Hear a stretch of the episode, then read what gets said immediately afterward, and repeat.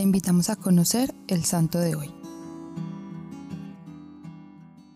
San Claudio de la Colombière nació cerca de Lyon, en Francia, en 1641. De familia muy piadosa y acomodada, al principio sentía mucho temor a entrar en una comunidad religiosa, pero llevado a estudiar a un colegio de los padres jesuitas, adquirió un enorme entusiasmo por esta comunidad y pidió ser admitido como religioso jesuita.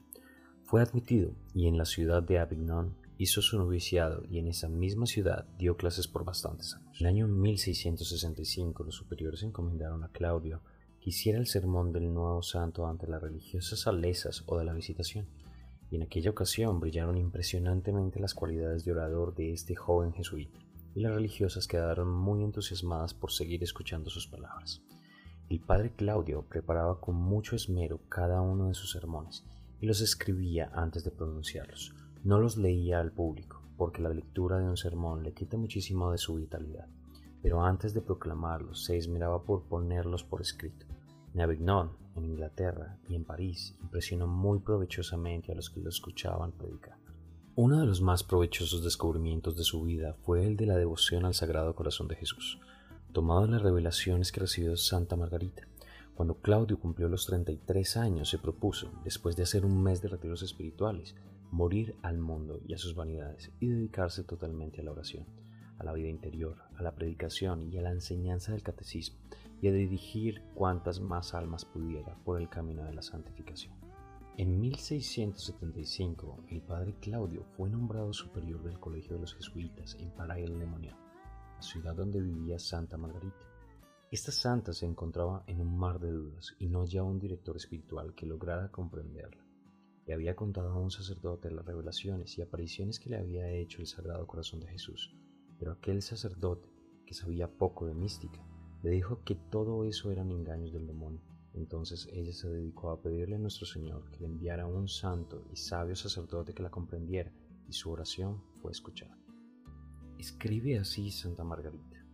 El padre Claudio vino a predicarnos un sermón, y mientras él hablaba, oí en mi corazón que Jesucristo me decía, He aquí al sacerdote que te he enviado. Después del sermón fui a confesarme con él, y me trató como si ya estuviera enterado e informado de lo que me estaba sucediendo. En la segunda confesión que hice con él, le informé que yo sentía una gran aversión y repugnancia a confesarme. Me dijo que me felicitaba por esto, pues que convencerla tal aversión podía cumplir aquel mandato de Jesús que dice, el que quiera seguirme, que se niegue a sí mismo. Este piadoso sacerdote me fue guiando con gran sabiduría y demostrando un gran respeto por mi alma. Me fue diciendo todo lo bueno y lo malo que había en mi corazón, y con sus consejos me consoló muchísimo. Me insistía continuamente que aceptara cada día el que se cumpliera en mí todo lo que la santa voluntad de Dios permitiera que me sucediera. me enseñó a apreciar los dones de Dios y a recibir las comunicaciones divinas con fe y humildad. Claudio no solo dirigió espiritualmente a la santa que el Sagrado Corazón escogió para hacerle sus revelaciones, sino que dedicó toda su vida restante y sus muchas energías en propagar por todas partes la devoción del Sagrado Corazón de Jesús. Santa Margarita le anuncia que él moriría en Paris-le-Monial y así sucedió el 15 de febrero del año 1682. Oremos juntos como lo hacía este gran santo, dejando la vida entera en un acto pleno de confianza al Sagrado Corazón de Jesús.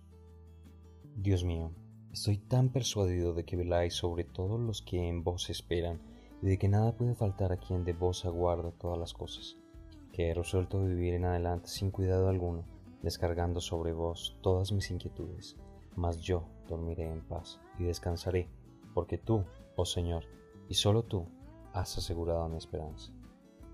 Cristo Rey nuestro, venga tu reino.